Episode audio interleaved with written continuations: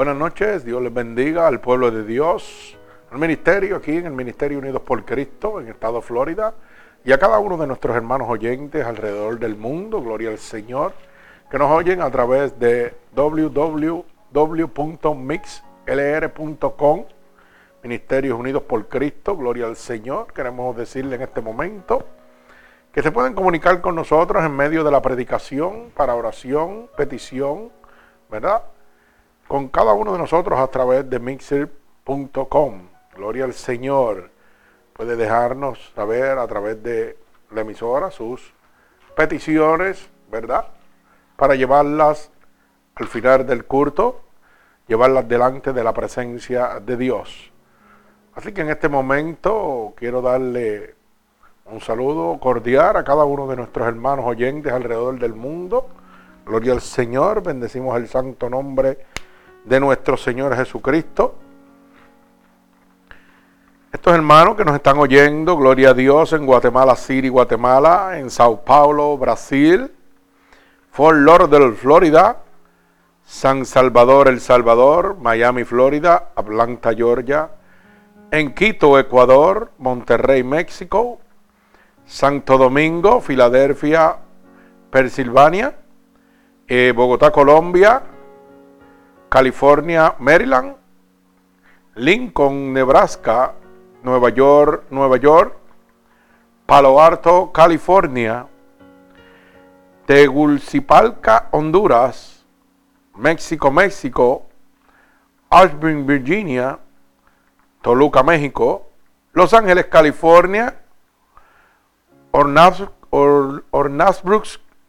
Alemania, Amsterdam, Netherlands, Barcelona, España, Chile, Nicaragua, Bolivia, Mozambique, al sur oeste de África, India, Inglaterra, Venezuela, Costa Rica, Texas, Suiza, Dubai, Casias Dassau, Brasil, Sincoen, Canadá, Medellín, Colombia, Guajimalpa, México, Desamparados, Costa Rica y otros países más que todavía no tenemos aquí en este momento. Gloria al Señor.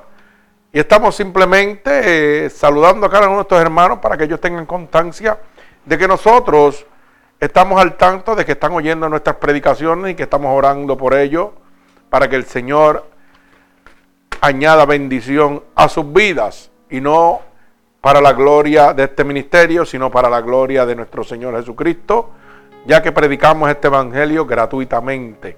Gloria al Señor por el amor a las almas. Bendecimos el santo nombre de nuestro Señor Jesucristo.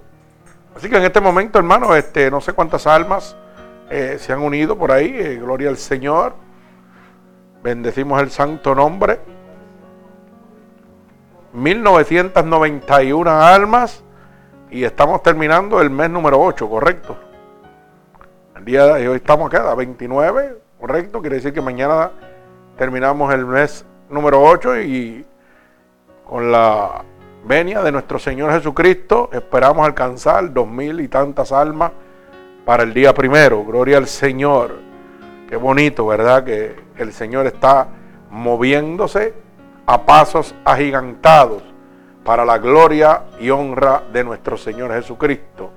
Y antes de ir a la predicación, quiero también darle un cordial saludo a cada uno de nuestros hermanos que nos están oyendo en Puerto Rico, nuestro hermano Carlos Rivera y su esposa, Gloria al Señor, que siempre nos oyen y están apoyando este ministerio, tal como nosotros también apoyamos el ministerio de ellos, ¿verdad? De los cultos relámpagos cuando estamos allá en la isla.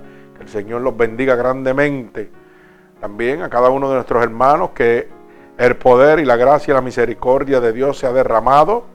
A nuestra hermana Mela que pasó por aquí el viernes y estuvo dando testimonio de cómo Dios todavía sigue sanando al mundo. Cómo Dios está sanando enfermedades incurables, ¿verdad? Como esa enfermedad del cáncer que ella misma dio testimonio que tenía cáncer metatásico en todo su cuerpo, ¿verdad? En etapa 4. Y el Señor puso su mano sanadora y ha hecho la obra y vino a darle gracias al Señor en este humilde templo. Gloria al Señor. Y le dimos esa oportunidad porque la palabra de Dios dice que este evangelio en los últimos días se predicará por testimonio. Así que el mundo tiene que saber lo que Dios está haciendo. Bendito sea el nombre de Jesús. Usted no tiene que ser eh, pastor, ni pastora, ni ningún eh, puesto de jerarquía en, en este templo para venir aquí y pasar al púlpito y declarar el poder y la gloria de Dios sobre su vida. También tenemos a nuestro hermano Felipe Guardia y su esposa, ¿verdad? Que nos están oyendo por allá. Queremos darle un cordial saludo y nos gozamos, ¿verdad? De lo que Dios ha hecho en, la vida de su esposa. Eh, y le queremos informar que este ministerio, el templo y el púlpito está eh, presto para cuando ellos quieran venir, ¿verdad? Ya que me habían expresado que querían pasar por aquí para testificar lo que Dios ha hecho en su vida. Las puertas de este templo están abiertas. Así que el Señor me los bendiga también grandemente. A nuestro hermano Ángel Félix, que se encuentra en Puerto Rico, a nuestro hermano Bebé y muchos más de nuestros hermanos. Gloria al Señor. Así que en este momento, hermanos, vamos a ir a la palabra de Dios en el libro de Lucas, capítulo 13, del verso 22 al verso 30. Y he titulado esta predicación para la gloria y la honra de nuestro Señor, entrando por la puerta estrecha. Repito, entrando por la puerta estrecha. Y voy a levantar en este momento una oración y un clamor para que el Señor descienda y derrame de su poder a través de esta poderosa palabra. Oramos en el nombre poderoso de Jesús. Señor, con gratitud estamos delante de tu bella presencia, ya que tu poderosa palabra dice que donde hayan dos o más reunidos en tu santo nombre, ahí tú estarás.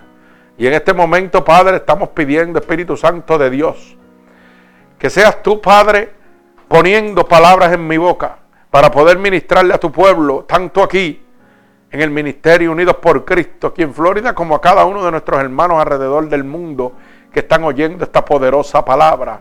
Padre, yo te pido que esta palabra tú la envíes como una lanza que atravese todo corazón, todo costado en este momento, Padre, por el poder de tu santa palabra, Padre. Padre, que en este preciso momento esta palabra rompa todo yugo y toda atadura que el enemigo de las almas ha puesto sobre tu pueblo a través del engaño, de la dertiversación del Evangelio, Señor. Yo te pido que tú rompas ahora mismo toda maquinación de Satanás sobre tu pueblo, ya que tu palabra dice, en el nombre poderoso de Jesús, que la verdad nos hace libres. Y por el poder de tu santa palabra, Padre, yo declaro una palabra de unción, una palabra poderosa que va a transformar el alma y el corazón de tu pueblo en esta noche, como lo está haciendo cada vez que nos reunimos para predicar tu santo evangelio. Te lo pido en el nombre poderoso de tu Hijo amado Jesús y el pueblo de Jesucristo dice amén. En el nombre de Dios vamos a la palabra en el libro de Lucas capítulo 13, verso 22 al verso 30. Y repito, he titulado esta predicación Entrando por la puerta estrecha. Gloria al Señor. Y dice así la palabra de Dios en el nombre del Padre, del Hijo y del Espíritu Santo. Y el pueblo de Cristo dice amén. Dice así la palabra de Dios. Pasaba Jesús por ciudades y aldeas, enseñando y encaminándose a Jerusalén. Y alguien le dijo, Señor, ¿son pocos los que se salvan? Y él les dijo, esforzaos a entrar por la puerta angosta, porque os digo que muchos procurarán entrar y no podrán. Después que el padre de la familia se haya levantado y cerrado la puerta, y estando afuera empecéis a llamar a la puerta, diciendo, Señor, Señor, ábrenos. Él respondió, os dirá, no sé de dónde sois. Entonces comenzaréis a decir, delante de ti hemos oído, hemos comido y bebido, y en nuestras plazas enseñaste. Pero os dirá, os digo que no sé de dónde sois, apartaos de mí todos vosotros hacedores de maldad. Allí será el llanto y el crujir de dientes, cuando veáis a Abraham, a Isaac y a Jacob y a todos los profetas en el reino de Dios, y vosotros estéis excluidos, porque vendrán del oriente y del occidente, del norte y del sur, y se sentarán a la mesa del reino de Dios. Y aquí hay postreros que serán primeros y primeros que serán postreros. El Señor añada bendición a esta poderosa palabra. Bendito el nombre poderoso de nuestro Señor Jesucristo. Por eso he titulado Entrando por la puerta estrecha. Si vemos el verso 23, inmediatamente le hacen una pregunta al Señor. Y dice, y hay alguien le dijo, Señor, son pocos los que se salvan. Es la pregunta que le hace el pueblo a Dios. Y él le contesta, esforzaos a entrar por la puerta angosta, porque os digo que muchos procurarán entrar y no podrán. Bendito sea el nombre poderoso de nuestro Señor Jesucristo. Y hay que ver en este momento lo que el maestro nos está hablando a través de esta poderosa palabra, hermano. Entrar al reino de los cielos no es fácil, pero es sencillo. Solo tiene que creerle a Dios. Solo tiene que obedecer a Dios. Pero qué pena que en este preciso momento están predicando un evangelio dertiversado, totalmente cambiado a la verdad de Dios. Ya no hablamos de arrepentimiento al pecado ni de salvación.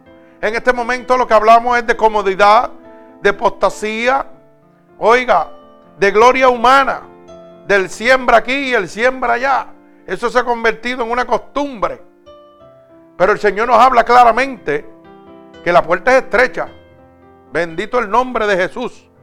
Y dice que son pocos los que se salvan. O sea, que esta puerta va a ser tan estrecha, hermano, que solamente usted, sustentado por el poder del Espíritu Santo de Dios, usted va a poder entrar por esa puerta. Usted necesita a Cristo. No es tan fácil como la gente se lo está pintando. Hay que ser obediente a la palabra de Dios. Bendito el nombre poderoso de Jesús. Fíjese que el verso 25 nos dice, después que el padre de la familia se haya levantado y cerrado la puerta, y estando fuera empecéis a llamar a la puerta diciendo, Señor, Señor, ábrenos. Él respondiendo os dirá, no sé de dónde sois. El Señor nos está hablando a través de su palabra, hermano. Oiga, y nosotros estamos haciendo caso omiso. Asimismo, pasó con los antediluvianos. Cuando el arca de Noé, el Señor usó a Noé para hablarle al mundo de lo que venía. A percibirlo para que el mundo no se perdiera. Pero todo el mundo le hizo caso omiso. ¿Y qué sucedió? Dice la palabra de Dios. Que vino un gran viento y cerró la puerta del arca. Y Noé y siete descendientes solamente pudieron entrar y ser salvos. Fíjese, y dice, verá, yo me imagino que esa población, mientras veía que el diluvio empezaba a subir y la gente a fallecer, oiga, tenía que estar gritando, abre la puerta, Noé, abre la puerta, Noé. Pero como fue el Señor que la cerró y la palabra dice que puerta que Dios cierre nadie podrá abrir. Y puerta que él abra nadie podrá cerrar. Pues de esta misma manera en este verso nos está haciendo la misma aclaración. El Señor está hablando su palabra de verdad a través de este ministerio alrededor del mundo. Oiga, y hay gente que están haciendo caso omiso. Y cuando venga la venida de nuestro Señor Jesucristo, van a estar diciendo, Señor, Señor, ábrenos. Somos nosotros que oímos tu palabra. Y están diciendo una verdad. han oído el Evangelio de Dios, pero no lo aceptaron. Por eso la Biblia dice que no son los oidores del Evangelio de Dios los que serán justificados, sino los hacedores. Todo aquel que oye la palabra de Dios se somete a ella y obedece a nuestro Señor Jesucristo. Y qué triste sería que nuestro Señor Jesucristo venga por su pueblo, hermano, y llamando y Él le diga, no los conozco. ¿Verdad? No sé de dónde sois. Fíjese que el verso 26 vuelve y nos comenta lo mismo. Dice, entonces comenzaréis a decir, delante de mí hemos comido, hemos bebido y en nuestras plazas nos enseñaste. O sea, estaban delante del Señor, han comido delante de, de nuestro Señor Jesucristo. Oiga, el Señor le enseñó dando sus palabras en las plazas y nadie le hizo caso. Lo mismo que está sucediendo en este momento a causa de la dertiversación del Evangelio de Dios. Hoy la gente no le interesa la salvación. Hoy la gente lo que le interesa es la comodidad, la pleitesía, la riqueza, la apostasía. Oiga, predicando un evangelio anatema, totalmente dertiversado, yendo tras su consuficiencia, tras lo que ellos piensan. Y como el mundo está en un desastre, oiga, económicamente el mundo está en un desastre mundial. En este momento, los falsos profetas y mercaderes de la palabra se han encargado de manipular al pueblo de Dios ofreciéndole riquezas, ofreciéndole que si sembrando usted va a prosperar. Hermano, la palabra de Dios no se puede contradecir. Bendito el nombre de Jesús. Estamos en los principios de dolores. Y esto no tiene mejoría. Esto no hay vuelta atrás. La única alternativa que usted le queda es aceptar a Cristo como su único y exclusivo Salvador. Porque dice la palabra de Dios que vendrán, ¿verdad? Atribulaciones sobre el mundo. Pero dice que los hijos de Dios no van a ser tocados. ¿Usted se imagina que en este momento el mundo sigue desastrosamente? Ya que es gobernado por el enemigo de las almas, dice la palabra en el libro de Efesios capítulo 6, verso 10, que el que gobierna el presente siglo es Satanás. O sea, que si el que gobierna el presente siglo es Satanás, no tiene nada bueno para mí. No puede haber paz, no puede haber tranquilidad en nada que el mundo me pueda ofrecer. ¿Verdad? Pero qué bonito es que yo acepto a Cristo como mi único Salvador y las manos poderosas de mi Señor se extienden sobre mí, me cubren y el enemigo de las almas que gobierna este presente siglo no puede tocarme. Y viene la tribulación, viene la aflicción y yo estoy como, mire, como un corderito de la manada, gozándome en el Señor. Y usted dirá, pero ¿cómo es posible? Pues es muy fácil. La palabra de Dios dice, Primera de Juan 5.18, apunte y lea. Primera de Juan 5.18, apunte y lea. Dice que el que está engendrado por el Espíritu de Dios no peca. Y el diablo no le puede tocar. O sea, que tan pronto Dios toma el control de mi vida, yo renuncio a mi vida pecaminosa y acepto a Cristo como mi único Salvador, ya el diablo perdió toda autoridad sobre mí. El diablo va a llegar cerca de mí, porque ese es su trabajo y hasta que yo no muera, hasta que yo no vaya delante de la presencia de Dios al juicio, oiga, él tiene que venir a tentarme. Pero ¿sabe qué? No me puede tocar, no me puede hacer sufrir, no me puede hacer perder la paz, no me puede hacer la karma que habita dentro de mi corazón. No importa lo que venga, el Señor está conmigo. Bendito el santo nombre de Jesús. Fíjese que su palabra dice que sobre el fuego caminaremos y no nos quemaremos. Alaba alma mía Jehová. Bendigo el santo nombre de mi Señor Jesucristo. Pero fíjese que lo importante es entender que la palabra de Dios nos está hablando que el Señor hablaba su evangelio de salvación y arrepentimiento y el mundo lo rechazaba. Y luego Dice la palabra de Dios. Oiga, que cuando el Señor venga, ellos van a estar llamando, gritando, como hizo los antediluvianos. Le creyeron a Noé y todos perecieron. Oiga, estamos lo mismo. Ya nadie quiere creer el Evangelio de Dios. ¿Por qué? Porque lo han cambiado totalmente. Bendito el nombre de Jesús. El pueblo de Sodoma y Gomorra tampoco le creyó. Y dice la palabra de Dios que el Señor mandó fuego del cielo y los exterminó. Y la palabra de Dios dice que en los últimos días, hermano, será como Sodoma y Gomorra.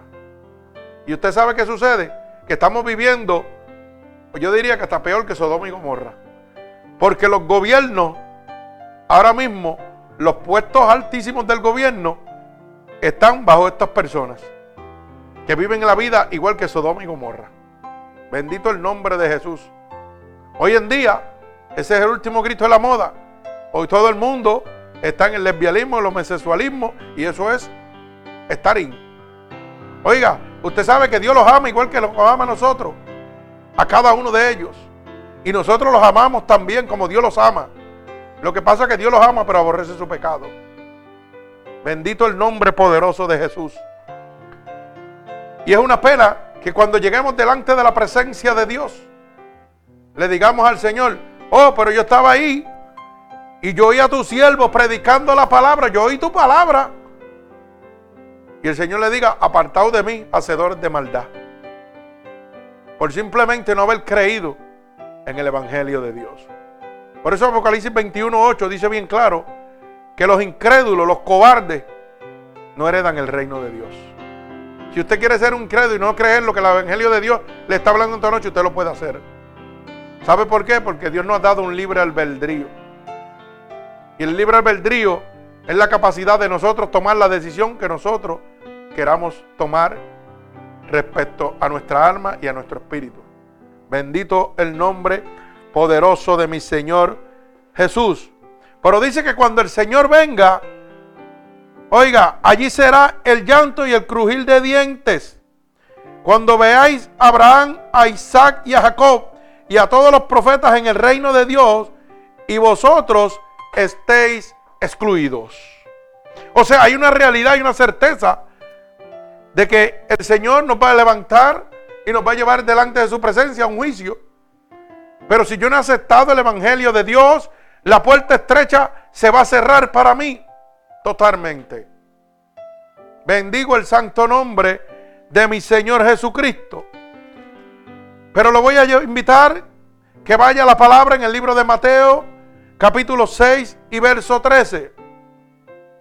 Repito, libro de Mateo capítulo 6, verso, verso 13, dice así, entrad por la puerta estrecha, porque ancha es la puerta y espacioso el camino que lleva a la perdición, y muchos son los que entrarán por ella.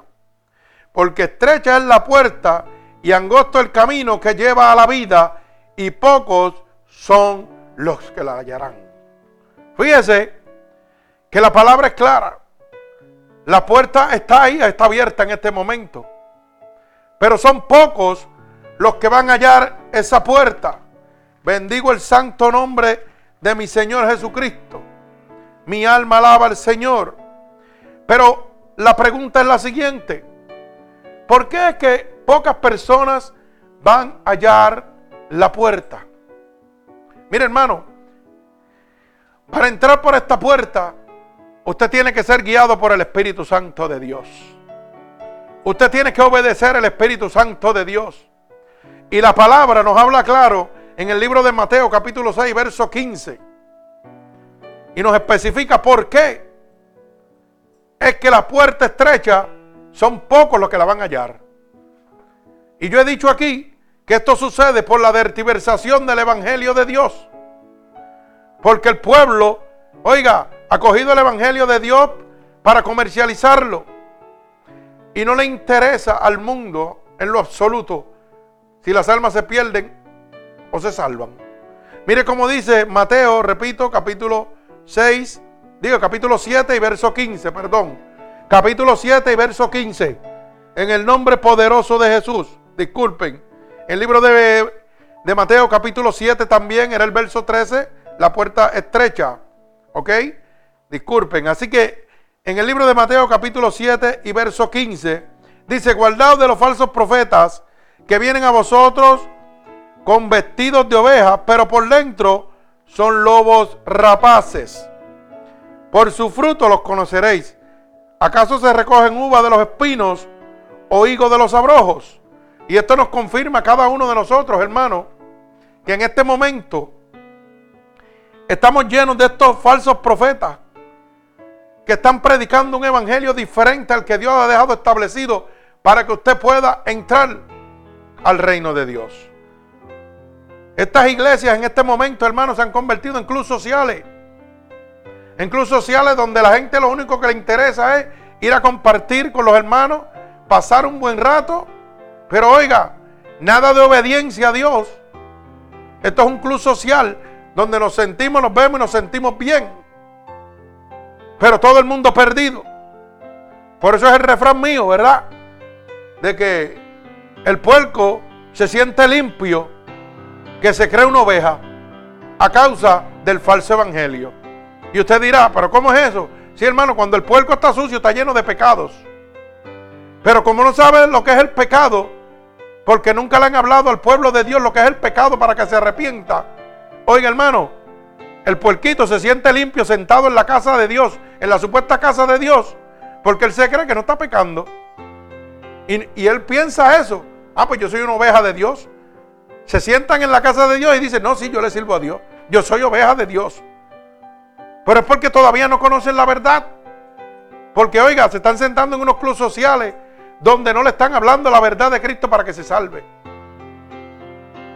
Porque nadie le interesa. Hoy lo que le interesa al mundo es vivir cómodamente, buscar su beneficio personal.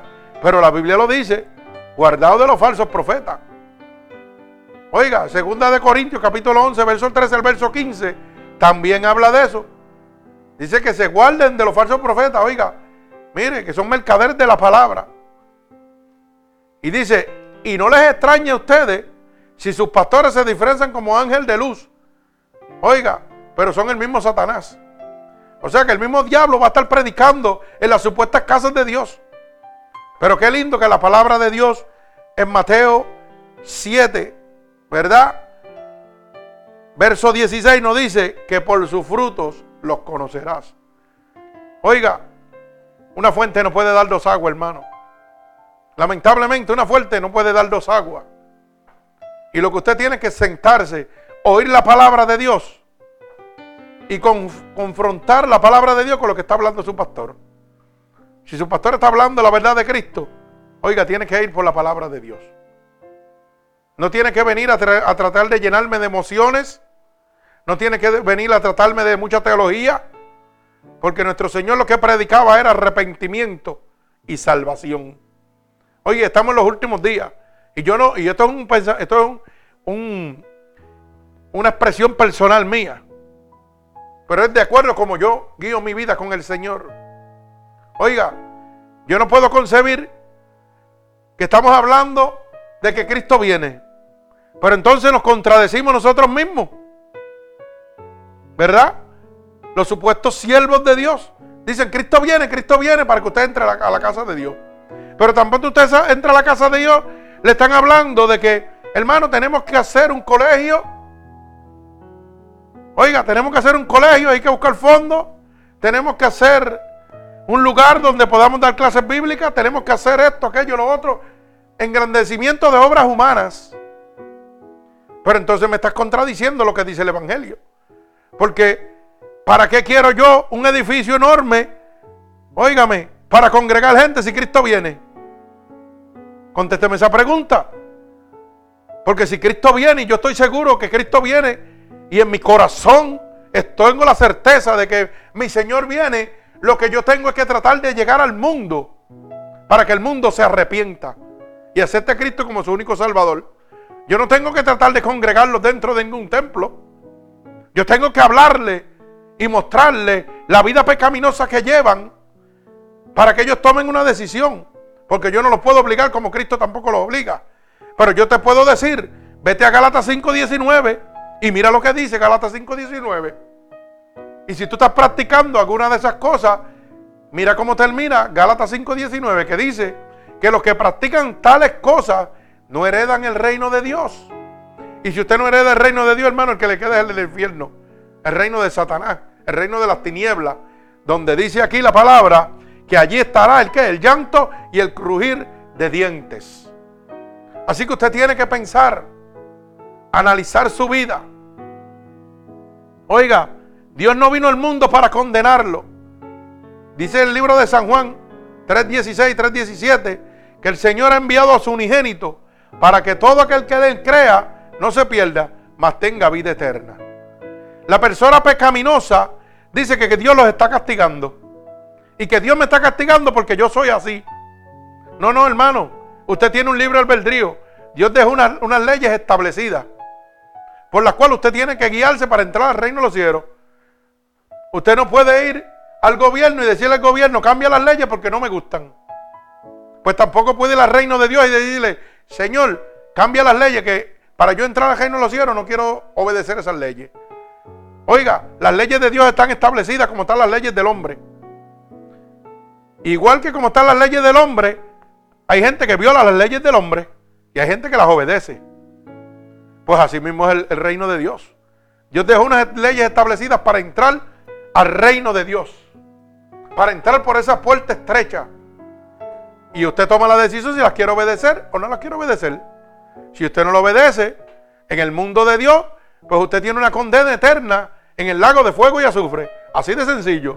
En el mundo terrenal hay unas leyes establecidas. Por ejemplo, para que usted pueda entenderlo, usted estaba conduciendo su vehículo por una zona escolar y dice 15 millas, velocidad máxima.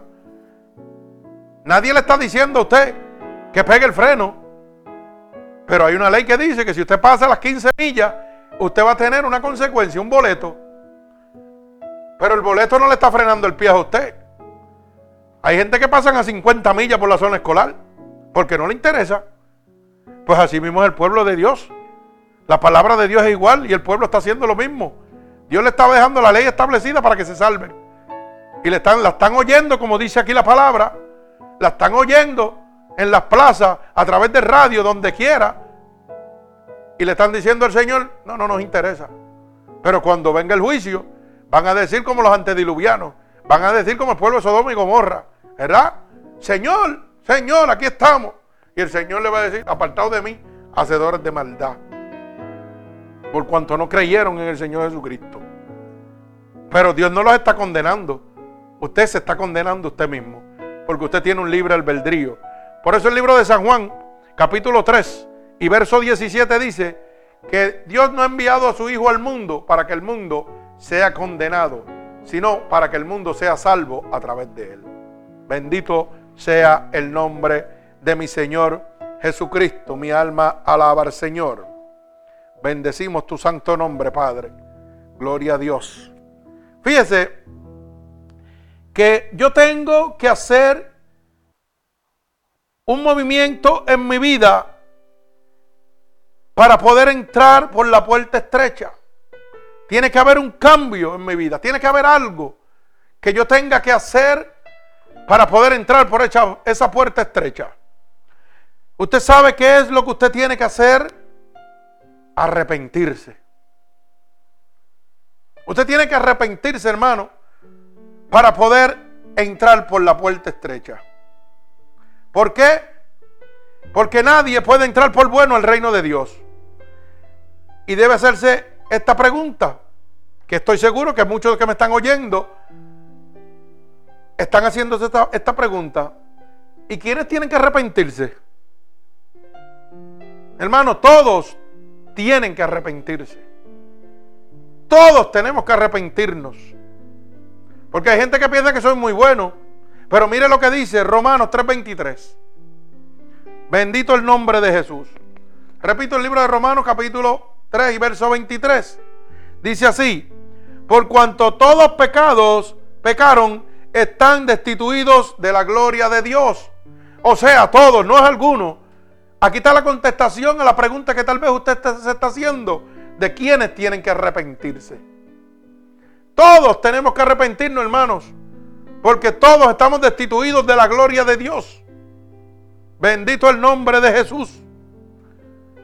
Y cuando usted se pregunta, va a decir, pero ¿por qué yo tengo que arrepentirme?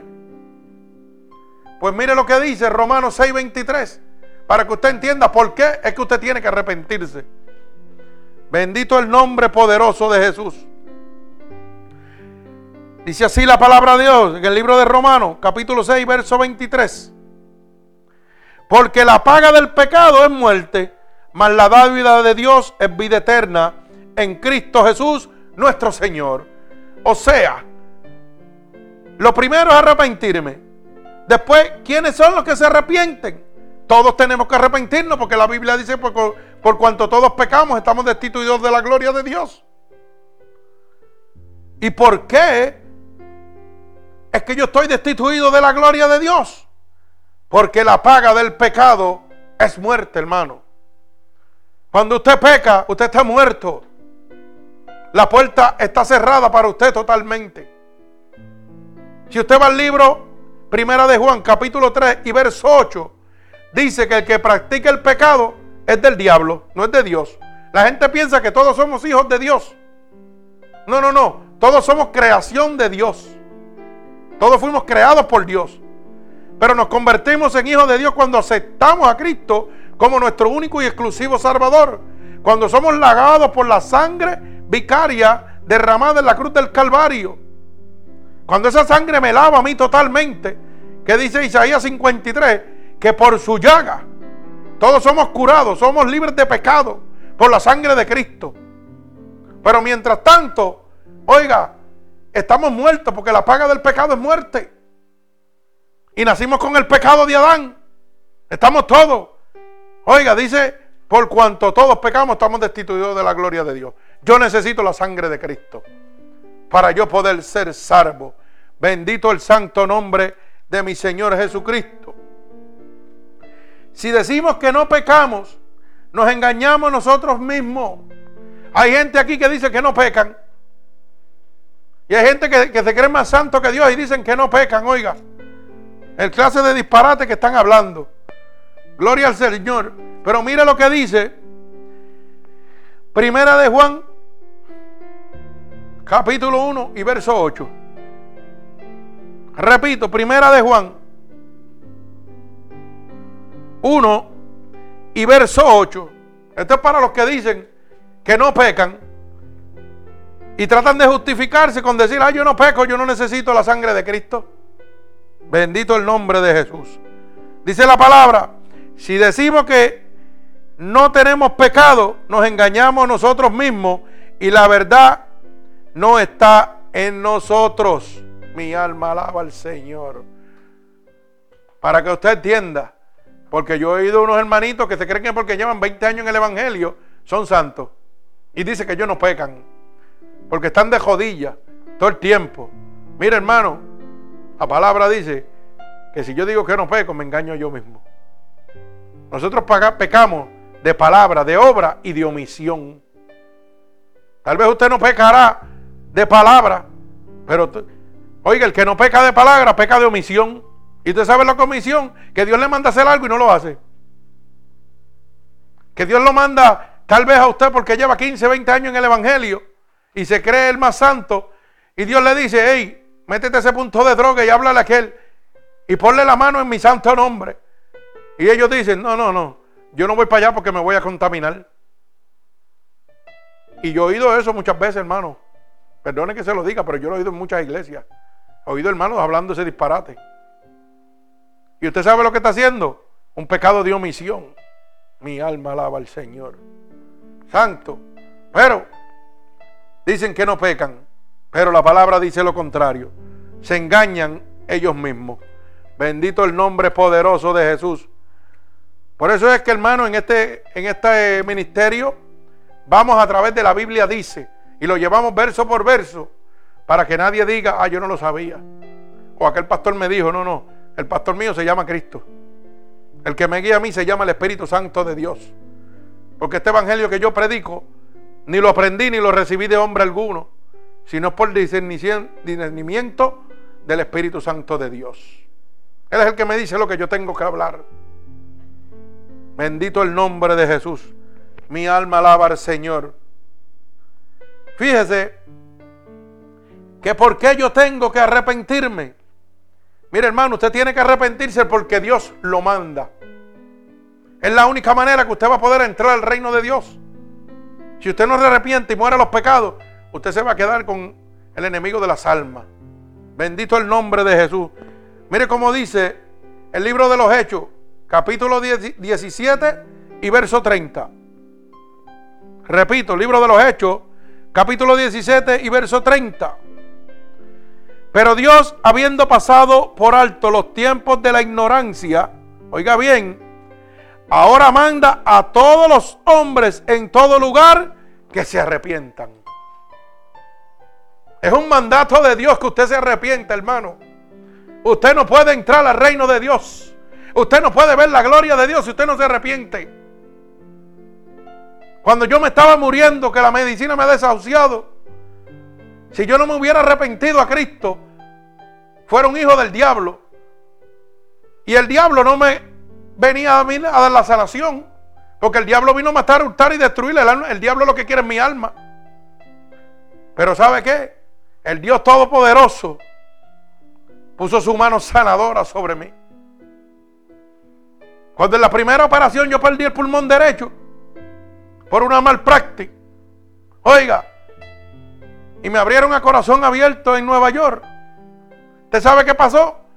Que el Señor me había puesto otro pulmón. Alaba alma mía Jehová. Yo estoy en el gozo de Dios. Lo que el hombre no puede hacer. Cuando en el 2000 me descubrieron el tumor que se llama mesotelioma. Los científicos dicen que tú debes vivir un solo año de vida. Es el tiempo de vida suyo. Bendito Dios. Eso es lo que dice la ciencia. Y me mandaron, oiga, para Nueva York. Y en Nueva York, en Puerto Rico me desahuciaron en el cardiovascular, en el centro médico. En Nueva York me desahuciaron también. El Instituto Nacional de la Ciencia certificó que yo tenía un mesotelioma y que no podían hacer nada por mí porque no existe nada para eso. Pero ¿sabe qué? Ahí fue donde Dios empezó a obrar en mi vida. Porque mientras yo me estaba muriendo y me iban a ver a los cuartos, oiga, yo cogía las máquinas, me levantaba de mi cama y pegaba a hablarle al mundo que había un Dios que sanaba, que había un Dios que salvaba. Y cuando iban a mi cuarto, yo no estaba en el cuarto. Un hombre que tiene que estar muriéndose. Y los que yo le predicaba me decían que yo estaba loco. Que cómo yo podía hablar de un Dios que sanaba si yo me estaba muriendo. Pero usted sabe qué? Yo vivía por fe, que es la certeza de lo que yo esperaba, la convicción de lo que no se ve. Yo no veía mi sanación sobre mí, pero la esperaba por el poder de Dios. Y yo me acuerdo que cuando mi pastor oró por mí, yo caí en descanso en el centro cardiovascular. Oiga, y aquí en el centro cardiovascular en Puerto Rico, tan pronto lo oró por mí, me llevaron a hacer unos estudios. Y oró por mi esposa y también cayó en descanso en aquel cuarto. Y aquel hombre lloraba como un niño.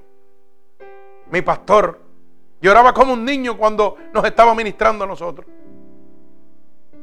Me llevaron a hacerme unos estudios. Y cuando me subieron de los estudios, el médico vino a decir, mira, ¿sabes qué? Yo no sé cómo, pero la naturaleza, oiga bien, se encargó de hacerte unas venitas debajo del tumor hasta el cuello y del cuello para abajo. Y hasta nos las dibujó en un papel.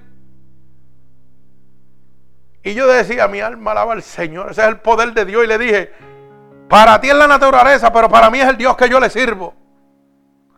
Porque Dios me estaba pagando en gracia el haber predicado el Evangelio de Dios aunque me estuviera muriendo. Me decía que, oiga, en lo poco me ha sido fiel, en lo mucho yo te voy a poner. Y aquel médico decía que no entendía cómo esas venas habían salido debajo de mi tumor al cuello y del cuello abajo otra vez. Y después, para completar, le decía, pero esas son muy finitas. Eso es lo único que te tiene vivo. Pero son muy finitas. Eso como quien dice, eso no va a durar mucho. Y bueno, estoy de pie. Gloria al Señor. ¿Verdad? Eso era el hombre diciendo. Pero más grande es el poder de Dios. Eso es así como dice nuestra hermana. Óigame. Me dio ese derrame cerebral. Me dio una embolia pulmonar. Me dio una bacteria que se llama etapilococo aurio. Me dio enfisema pulmonar. Me dio septicemia, la sangre contaminada Oiga, de cualquier cosa, se supone que yo esté muerto. Nadie vive de ninguna de esas cosas. Se supone que yo esté muerto. Pero hay un poder sobrenatural que se llama Jesucristo. Y trabaja cuando el hombre termina. Y ese es el que me está dando la oportunidad de entrar por la puerta estrecha. Pero he tenido que pagar un precio para estar aquí. Y hoy día soy el único hombre en el mundo entero que está vivo con un mesotelioma. Se supone que me muriera en un año. Oiga, llevo 15 años para la gloria del Señor. Porque un día estuve en el, centro cardiovascular y el Señor me llevó a la palabra de Dios. En el libro de Enequías. Y Enequías le oró al Señor. Dijo, Señor, yo he sido fiel contigo. Yo he predicado tu evangelio. Padre, yo me estoy muriendo, pero te solo te pido, añádame 15 años más de vida. Y usted sabe que cuando yo estaba en el cardiovascular, yo le oré lo mismo al Señor cuando oí esa palabra poderosa. Yo le dije, Señor, yo estoy aquí. Y si tú me añades la vida, yo voy a seguir predicando tu evangelio. Oiga, llevo 15 años, yo no sé si me muero este año. Yo no lo sé. Pero yo creo que hay mucho trabajo que hacer todavía. Y la miel es mucho y poco los obreros. Pero donde quiera que me paro, tengo que testificar lo que Dios está haciendo. Porque Dios ha sido fiel conmigo. Cuando Dios me ha hablado audiblemente y me dice, ponle las manos a esta persona que le voy a dar sanación, la sana en el momento. Dios ha sido fiel conmigo. Y aquí tuvimos la hermana Mela la semana pasada testificando de un cáncer, oiga, metatásico. Y la trajo a este templo. Y el Espíritu Santo la tocó. La desmanteló en ese piso. Oiga, y la hizo nueva. Para la gloria de Dios. Ese es Dios sanando. En Nueva York, hermano, el Señor me llevó y yo enfermo con una máquina respiratoria. Porque a mí me llevaron en un avión preparado con oxígeno para poder viajar a Estados Unidos, desahuciado totalmente. Me llevó a casa de mi sobrina, de mi cuñada, y la nena de mi sobrina, ¿verdad? El niño. Oiga, estaba muerto en el vientre, iba para un aborto. No había latidos en el corazón. Y el Señor le dijo a mi esposa que yo orara por ella. Que el Señor le había dicho que orara por ella. Y yo cogí mis máquinas y así mismo no pensé en la necesidad humana mía, cómo yo me sentía. Yo simplemente pensé en lo que Dios me estaba diciendo. Ve y ponle las manos que le voy a dar vida nuevamente. La voy a resucitar, le voy a dar vida. Y nos fuimos para el cuartito. Y yo le dije, yo no sé si tú crees, pero yo voy a orar por ti. Y oramos por ella. Y ella cayó en descanso. Oiga, y cuando cayó en descanso y despertó, al otro día fue a hacerse el aborto, el raspe. Y le dijeron, no, no, no, no, no, aquí hay vida. Alaba alma mía Jehová. En Vega Baja me pasó lo mismo. Llegó una muchacha que su, su criatura en el vientre estaba sin intestino. Oiga, también iba para hacerle un aborto. Y el Señor me dijo, ponle la mano porque la voy a sanar. Le voy a dar vida nuevamente. Y yo me acuerdo que le puse la mano en el vientre a aquella joven. Y aquel vientre pegó a moverse desesperadamente. Y el Señor me dijo, dile que está sana en el nombre poderoso de Jesús. Oiga, hoy esa niña tiene como 10 añitos. Alaba alma mía Jehová. Dios sigue resucitando, Dios sigue sanando, Dios sigue libertando. Bendito el nombre de Jesús. Lo que usted tiene es que creerle a Dios. Lo que usted tiene es que oír la palabra de Dios y obedecerla. Para que cuando Cristo venga, no le diga, apartado de mí, hacedor de maldad. Bendito el nombre de mi Señor Jesucristo. Usted tiene que arrepentirse porque Dios lo manda. Bendigo el santo nombre de mi Señor. Santo sea el nombre de Dios. Pero ¿sabe qué? Usted necesita arrepentirse verdaderamente. Porque hay gente que se arrepiente de mentira como si pudieran engañar, a Dios. Para que otros hermanos se congreguen con Él y mire y lo lleven y lo traigan. pero no hay arrepentimiento de corazón. Usted tiene que arrepentirse verdaderamente, hermano. Y hay tres elementos principales que entran en el arrepentimiento verdadero. Fíjese que el primer elemento es el intelectual. Y eso significa el reconocimiento del pecado. Usted tiene que reconocer que usted es un pecador y necesita a Cristo. Usted tiene que reconocer que sin el sacrificio de Cristo en la cruz del Calvario, usted no puede entrar por la puerta estrecha. Bendito el nombre de Jesús. No puede seguir creyendo lo que estos falsos profetas, mercaderes de la palabra, están predicando por ahí. Que están jugando con sus emociones, hermano. Con las emociones usted no va a llegar al reino de Dios.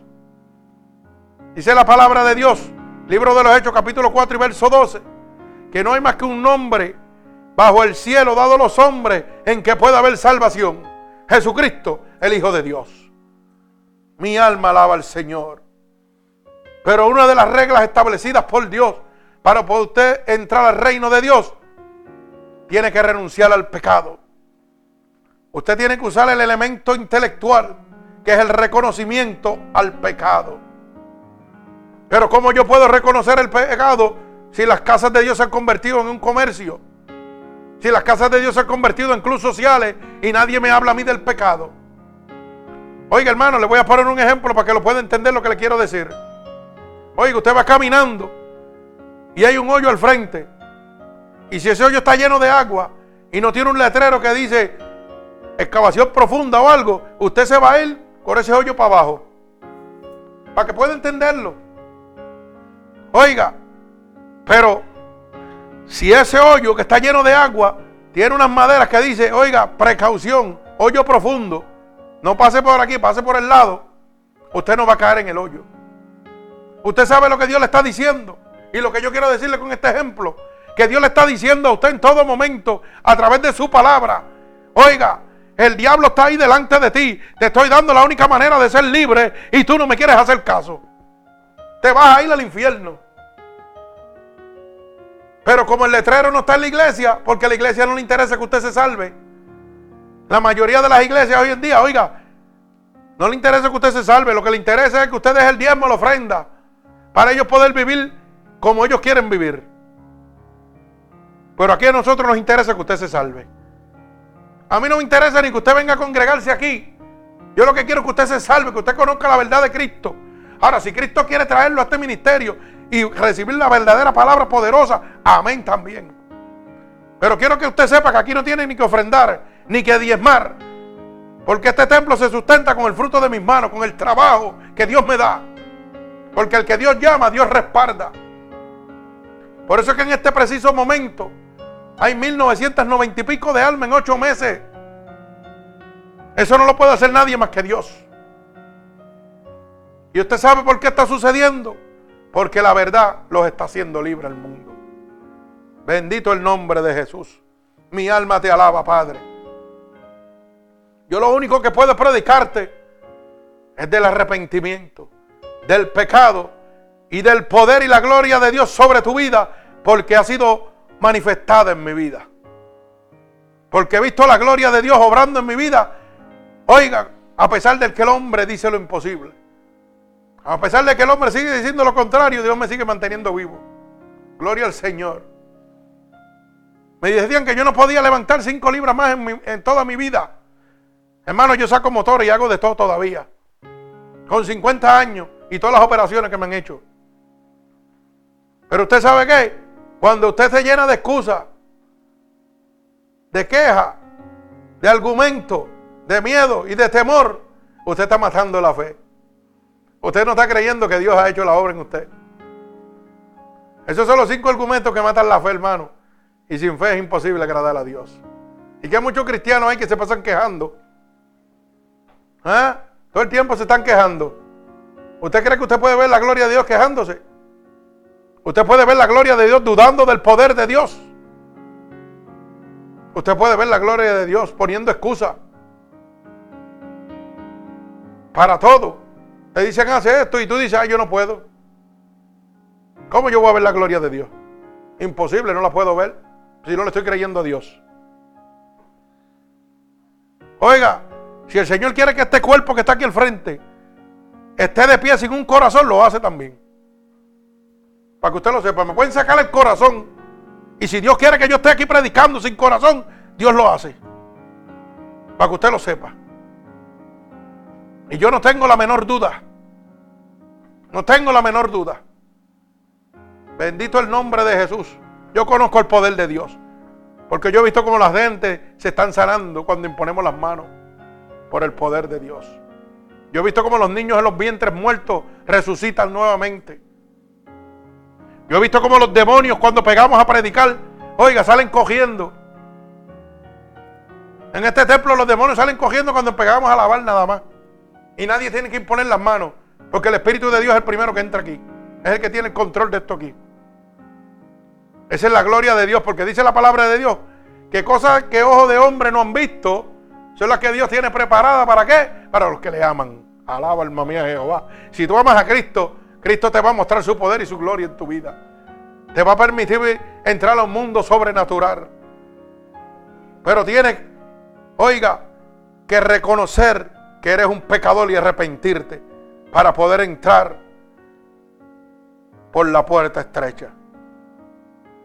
El elemento de la emoción es el segundo elemento, ¿verdad? Para tener un verdadero arrepentimiento. Y eso es lo que significa, o sea, el dolor y la agonía que tú sientes por el pecado. Hermano, mientras tú no sientas dolor agonía, vergüenza por el pecado que llevas, no hay un arrepentimiento verdadero en ti. Porque cuando yo me levante y vaya delante de la presencia del Señor y yo sé que he pecado, tiene que haber, mi corazón tiene que estar contrito, tiene que estar humillado, tiene que estar sentido, tiene que sentir dolor por haberle fallado a Dios. Si yo no, oiga, hago las cosas pecaminosas como si nadie, no siento dolor, mire, yo no me he arrepentido nada. Yo sigo siendo un hijo del diablo. Como dice la palabra en 1 de Juan 3.8, que practica el pecado es del diablo. Bendito el nombre de Jesús.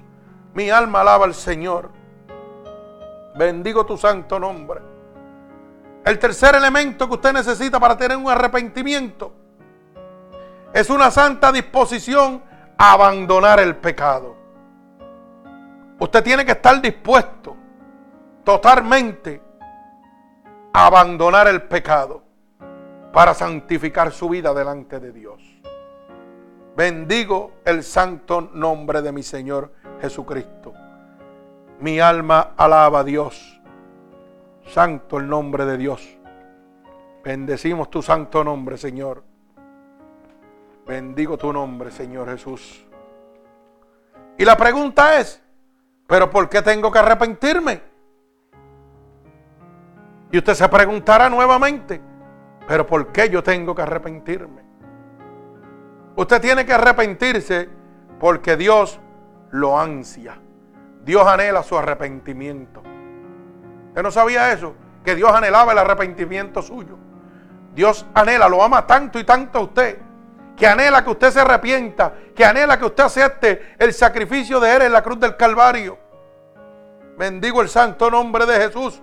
Mire cómo dice el libro de Ezequiel, capítulo 33 y verso 11.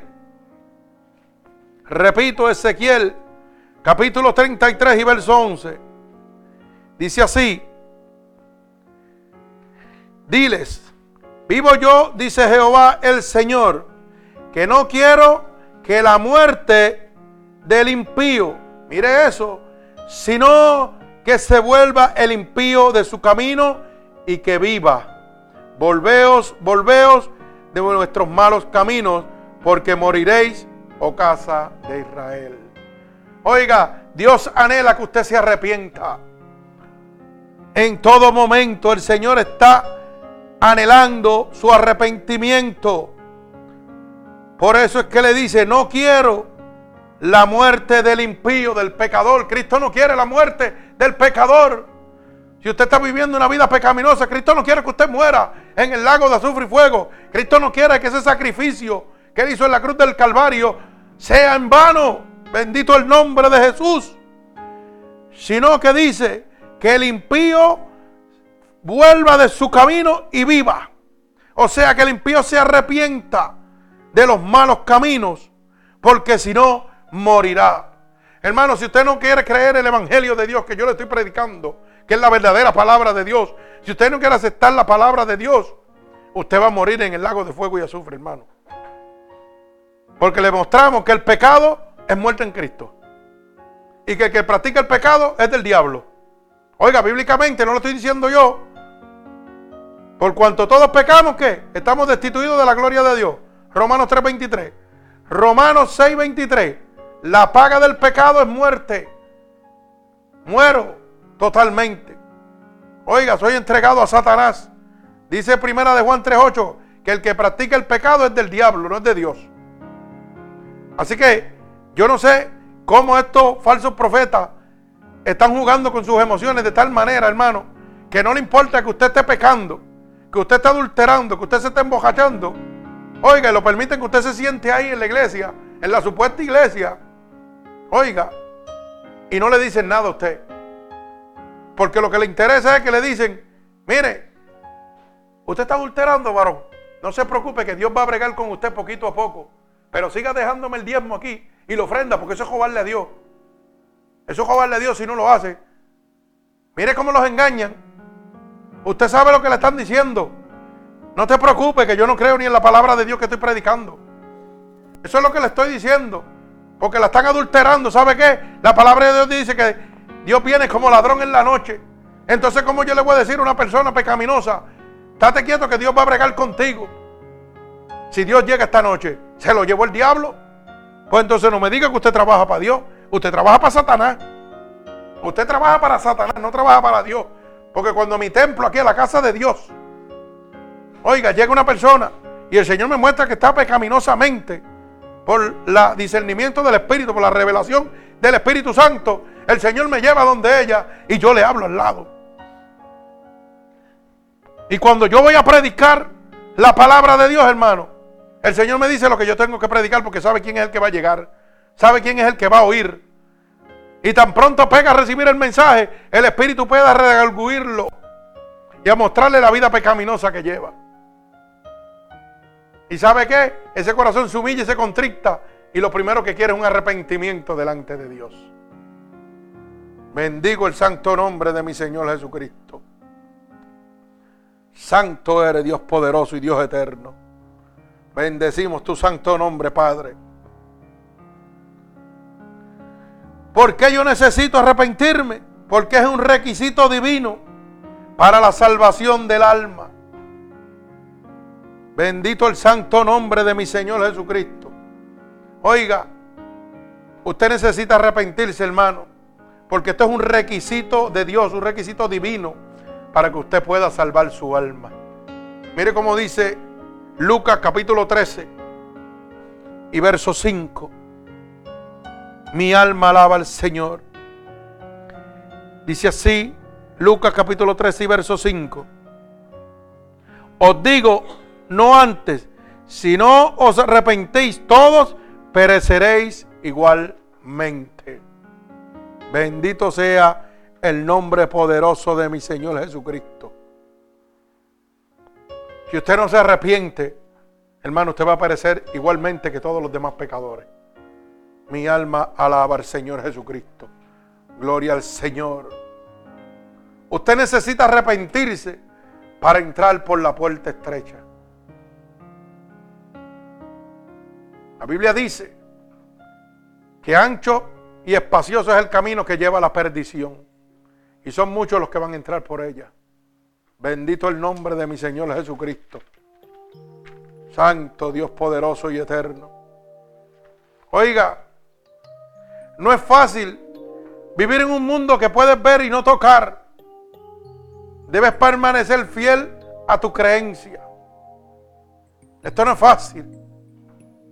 Estamos aquí, pero no pertenecemos aquí. Usted sabe que no es fácil vivir en un mundo pecaminoso, que usted lo puede ver día a día y no lo puede tocar. Eso no es fácil, pero es sencillo. Alaba alma mía Jehová.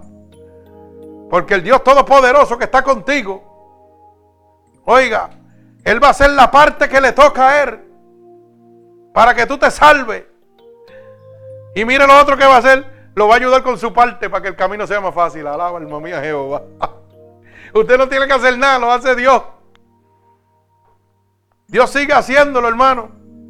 Dios va a hacer la parte que Él le toca y lo va a ayudar con su parte también para que usted sea victorioso y pueda recibir el reino de Dios. Bendito sea el santo nombre de mi Señor Jesucristo.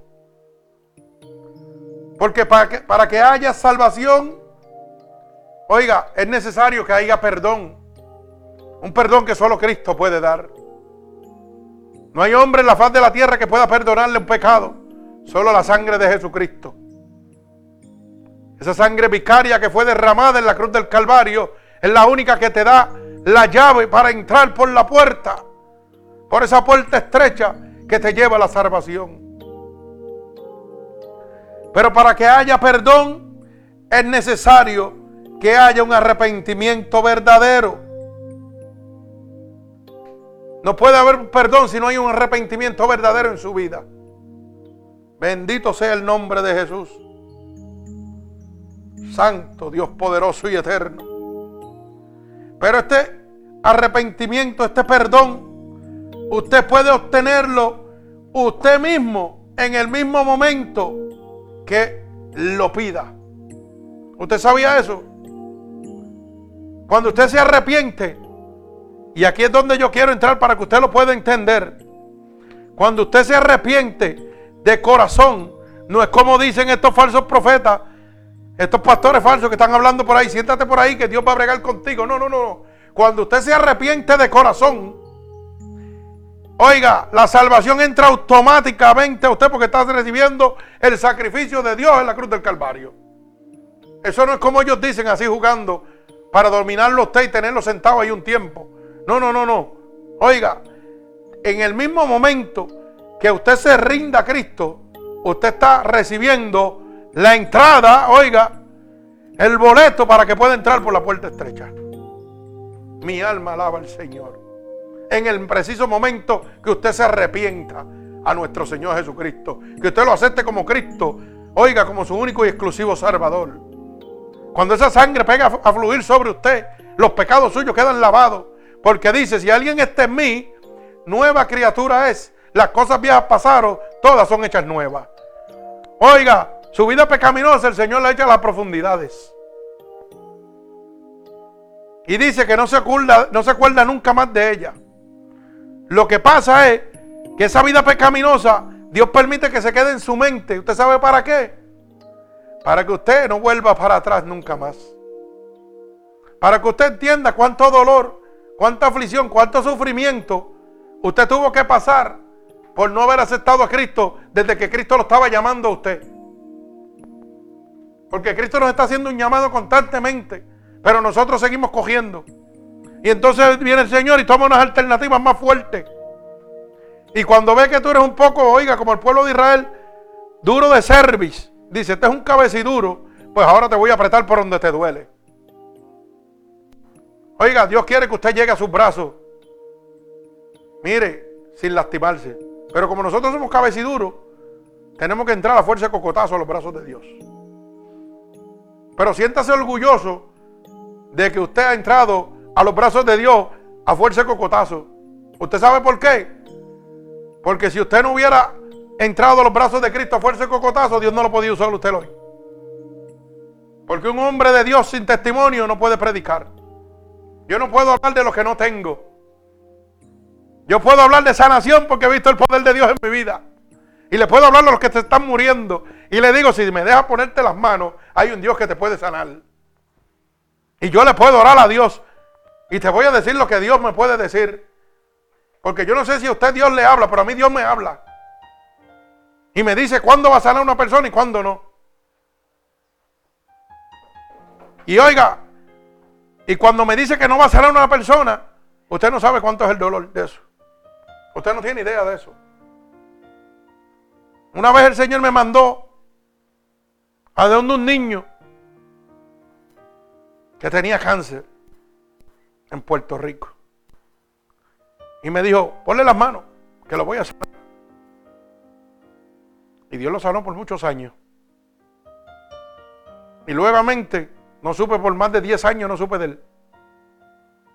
Luego, el Señor se encargó de que yo supiera de él nuevamente. Pero cuando me habló, ya no era para sanarlo. No era para sanarlo. Y la gente a veces dice, yo quiero ser pastor porque esto es fácil.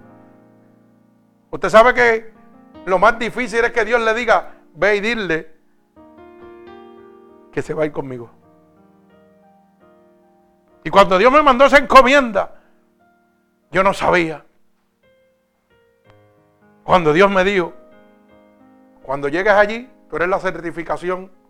Ay, santo, yo siento la presencia de Dios. Bendito Dios, ese niño se llamaba Carlito.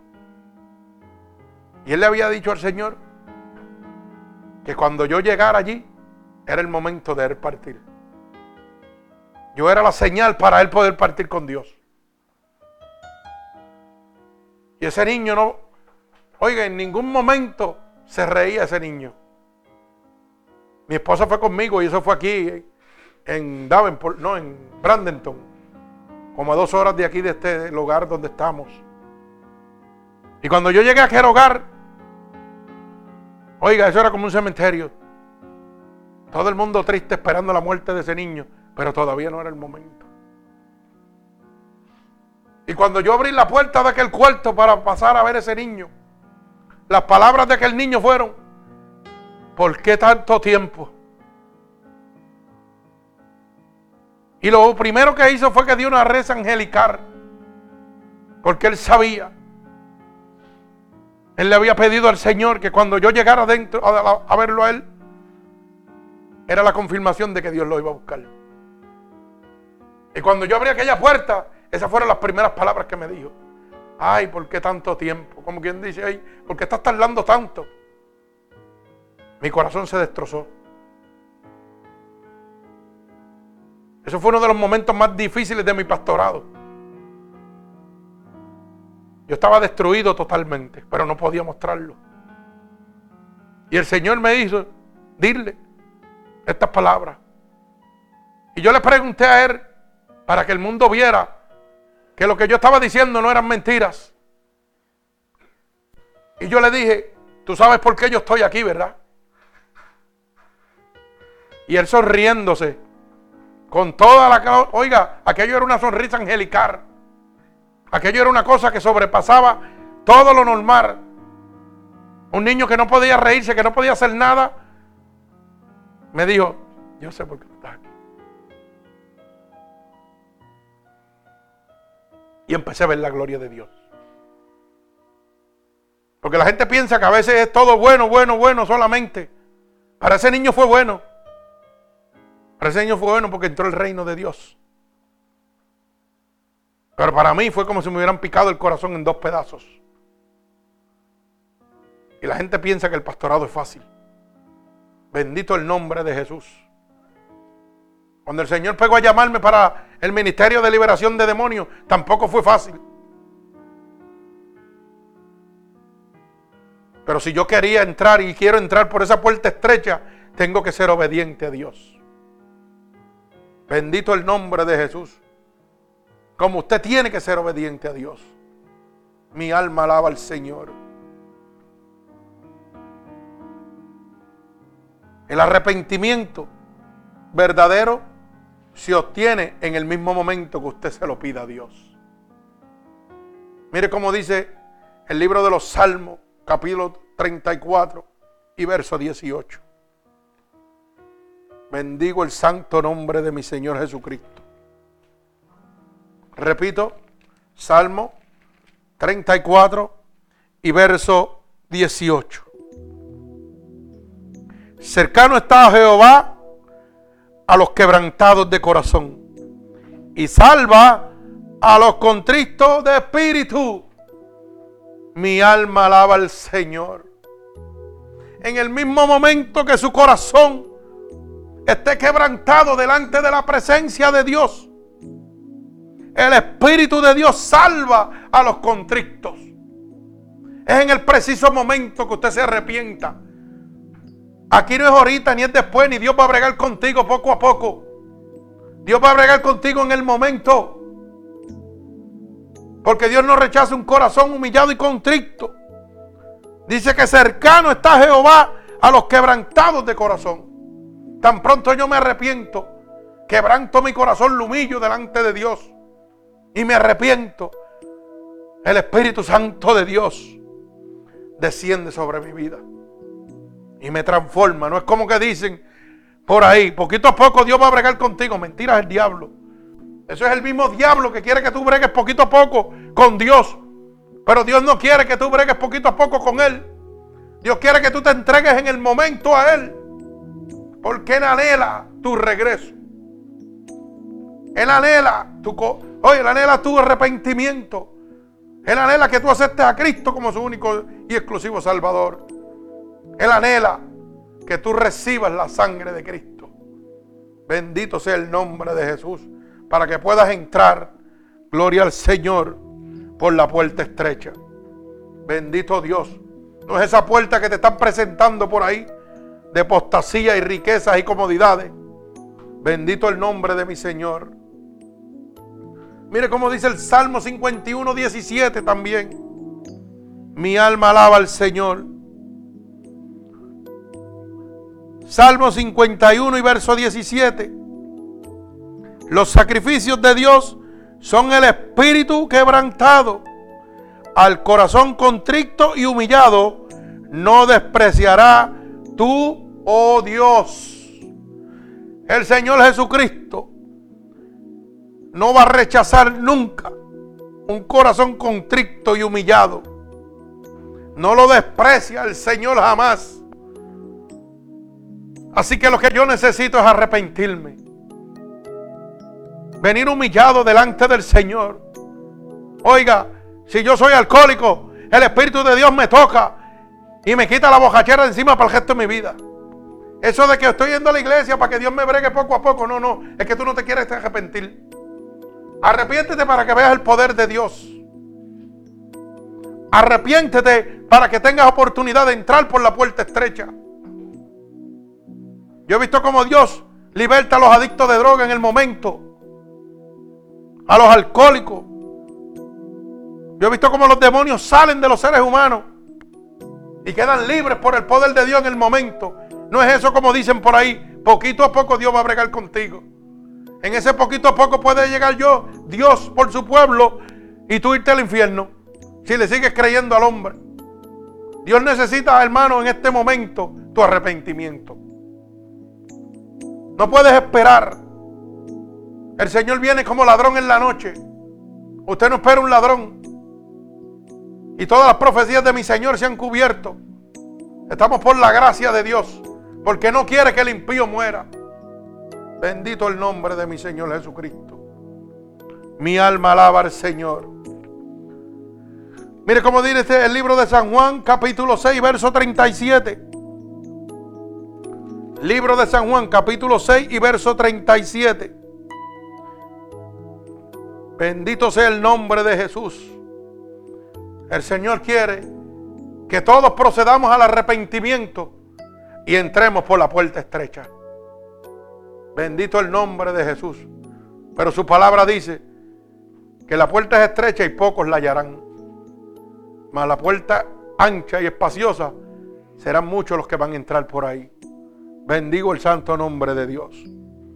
Repito el libro de San Juan capítulo 6, verso 37 para culminar. Dice, todo lo que el Padre me da, vendrá a mí. Y al que me viene, yo no le echo fuera. Mi alma alaba a Dios. Oiga, todo lo que el Padre le da a nuestro Señor Jesucristo, viene a Él. El que es alma de salvación, hermano.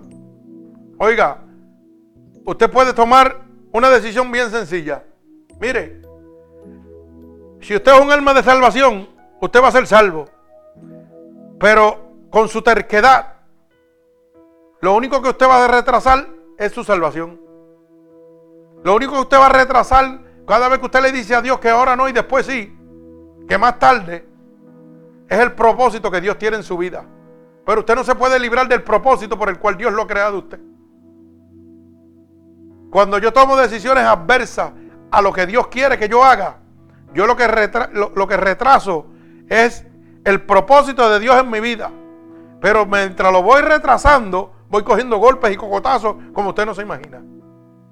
Por eso es que el hombre vive afligido, agobiado porque está en manos de Satanás. El que vino a hurtar, matar y destruir. Nadie más, hermano. Pero usted no, usted no puede librarse. ¿Usted quiere un ejemplo claro?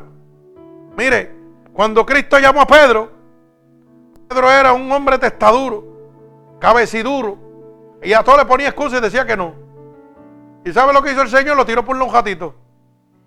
¿Y qué fue lo que hizo? Nadie sabe. Pues mire, le voy a explicar. Lo que hizo fue que llamó a Pablo. Y Pablo tuvo que hacer el ministerio de Pedro. Pero Pedro fue cogiendo golpes y cocotazos. Mientras Pablo iba haciendo la voluntad de Dios. Y Pablo no era fácil. Pablo era un asesino de cristianos. Un perseguidor y asesino de cristianos. Ese era su trabajo. Pero la Biblia dice que lo más vil y lo más despreciado es lo que usa Dios para glorificar su nombre. Así que si usted está como el puerquito lleno de pecado y se cree una oveja, mire, órele a Dios para que lo toque. Porque a usted fue que Dios lo vino a buscar. Bendito el nombre de Jesús. Y Pablo tuvo que levantar las iglesias. El trabajo que le tocaba a Pedro.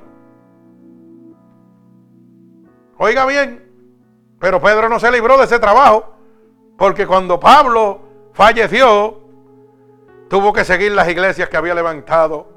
Pablo tuvo que seguirlas Pedro. ¿Y cómo terminó Pedro? Crucificado al GB con los pies para arriba y la cabeza para abajo. Así que si usted no quiere estar, oiga, con los pies para arriba y la cabeza para abajo, acepte a Cristo como su único y exclusivo Salvador. Deje de estar cogiéndole a Dios y empiece a servirle a Dios y a trabajar para Dios. Porque Dios los ha estado llamando a ustedes de joven. Y usted está cogiendo. Mi alma alaba al Señor. Y no es bonito que Dios me esté llamando y yo corra, como hizo Pedro, y después termine con los pies para arriba y la cabeza para abajo crucificado.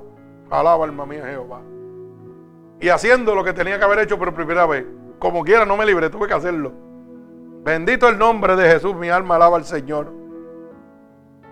Por eso dice la palabra, en el libro de San Juan capítulo 6, verso 37, que todo lo que el Padre me da, vendrá a mí. Y el que a mí viene, yo no le echo fuera. Así que hermano, no importa la condición que usted esté en este momento, la puerta está abierta. La puerta está abierta. Usted puede entrar en este momento. Pero ¿sabe qué? Solamente la sangre de Jesucristo nos limpiará de todo pecado. Usted tiene en este momento, hermano, que recibir la sangre de Cristo para poder entrar por la puerta estrecha. Necesita aceptar a Cristo como su único y exclusivo Salvador. Esa es la regla para entrar por la puerta estrecha. Bendito sea el nombre poderoso de mi Señor Jesucristo. Mi alma Alaba al Señor. Gloria a Dios. Bendigo tu santo nombre, Padre, en este lugar, por esta poderosa palabra. Usted sabe que hay mucha gente que van a entrar por la puerta ancha, porque cada vez que Dios le habla y reciben la palabra de Dios, le dicen, oh, estoy muy joven para eso. Oh, yo no necesito a Cristo ahora. Yo estoy gozoso, yo estoy bien. Yo estoy magníficamente bien, yo no te necesito para nada. Tengo buen carro, tengo buena casa, no tengo problemas, no tengo ninguna situación en mi vida, estoy tremendo. No necesito a Cristo para nada.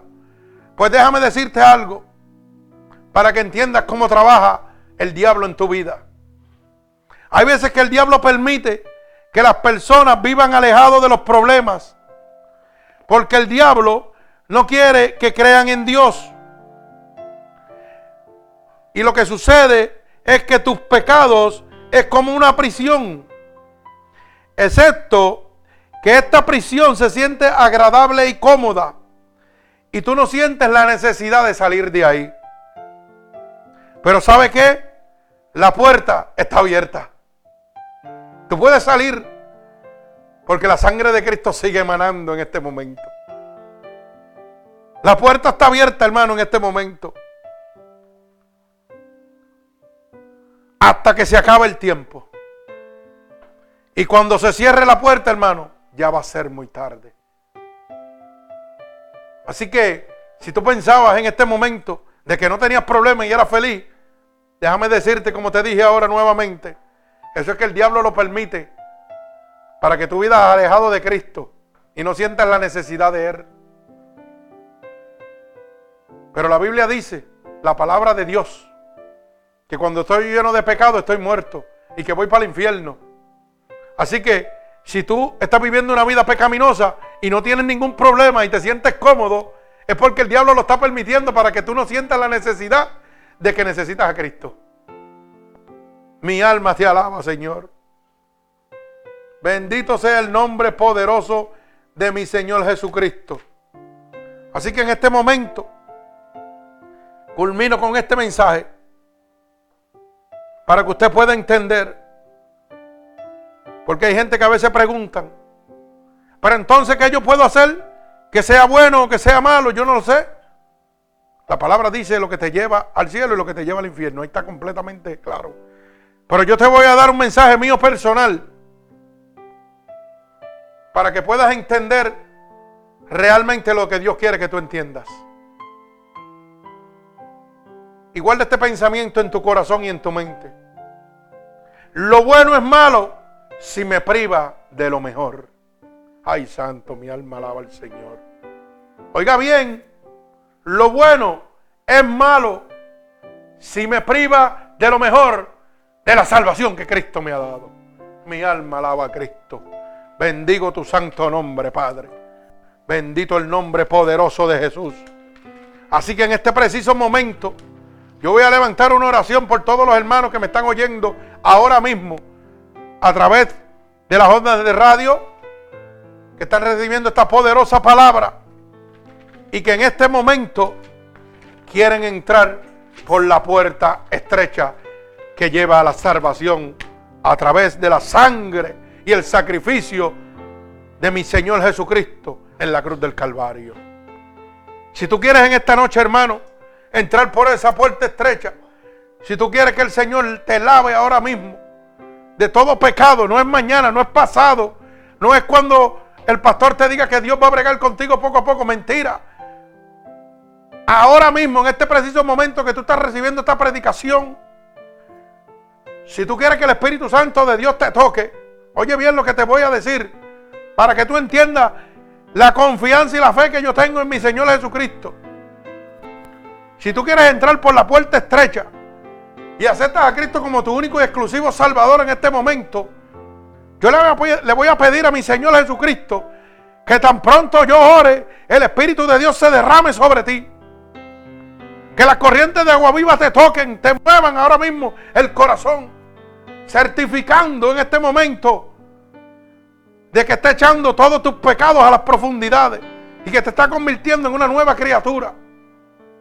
Que las cosas viejas han pasado todas y que desde este preciso momento, hermano, tú vas a ser un verdadero hijo de Dios. No vas a ser un hijo del diablo, un hijo de la desobediencia. Tú vas a tener el pase para entrar por la puerta estrecha. Pero todo esto es posible por medio del arrepentimiento. Tú tienes que tomar la decisión, Dios no te obliga. Si tú te quieres arrepentir en este momento, te voy a pedir que repitas conmigo en este momento. Señor, estoy delante de tu presencia, porque tu palabra dice que donde hayan dos o más reunidos en tu nombre, ahí tú estarás. Tu palabra dice que tú eres omnipotente y omnipresente que puedes estar en todos lugares a la misma vez y con todo el poder. Yo te pido que en este momento me laves con tu sangre vicaria derramada en la cruz del Calvario. Que me limpies de todo pecado y de toda transgresión que he cometido a conciencia o inconscientemente. Y declaro en este momento, porque tu palabra dice que si yo declaro con mi boca que tú eres mi único salvador, sería salvo. En este momento estoy declarando, Señor, que tú eres mi único Salvador. Porque he oído a través de tu evangelio que tú eres el único que me puedes dar la salvación. Tu palabra dice que si yo creyera en mi corazón que tú te levantaste de entre los muertos, sería salvo. Así que Padre, te pido ahora que me escribas en el libro de la vida y no permitas que me aparte nunca más de ti. Espíritu Santo de Dios y fuego en este momento.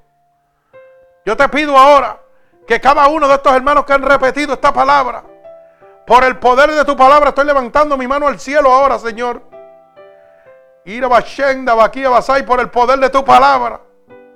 Yo declaro ahora que la unción de tu Santo Espíritu está derramándose sobre ellos en este momento. Confirmando, Espíritu Santo de Dios, que tú los has lavado y que los has aceptado en este momento como tus únicos hijos en este momento. Por el poder de tu palabra lo estoy declarando, Señor. Espíritu de Dios, derrama tu sangre vicaria sobre ellos. Salamalaya y la Ronduba tu so. Por el poder de tu palabra, Padre. Sudakei. Por el poder de tu palabra, Señor. En este preciso momento, Jehová. Átalos con cuerdas de amor a ti.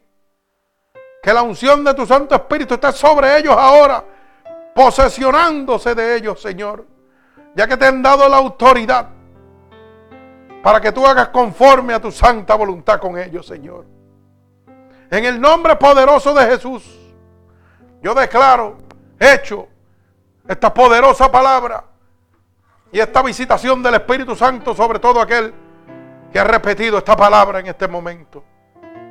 Cada uno de estos hermanos que me están oyendo alrededor del mundo, de estas 1900 y tantas almas que nos están oyendo en los confines del mundo, yo le pido que usted pueda escribirnos mientras se lleva la predicación para oración y petición. Y recuerde que esto es gratuitamente. Esto yo lo hago por amor a las almas. Dando por gracia lo que por gracia yo he recibido. Yo quiero que usted sea salvo por la gracia de Dios también. Yo quiero que usted goce de todos estos privilegios que Dios me ha dado. De echar demonios fuera, de ver la gente sanarse en el momento.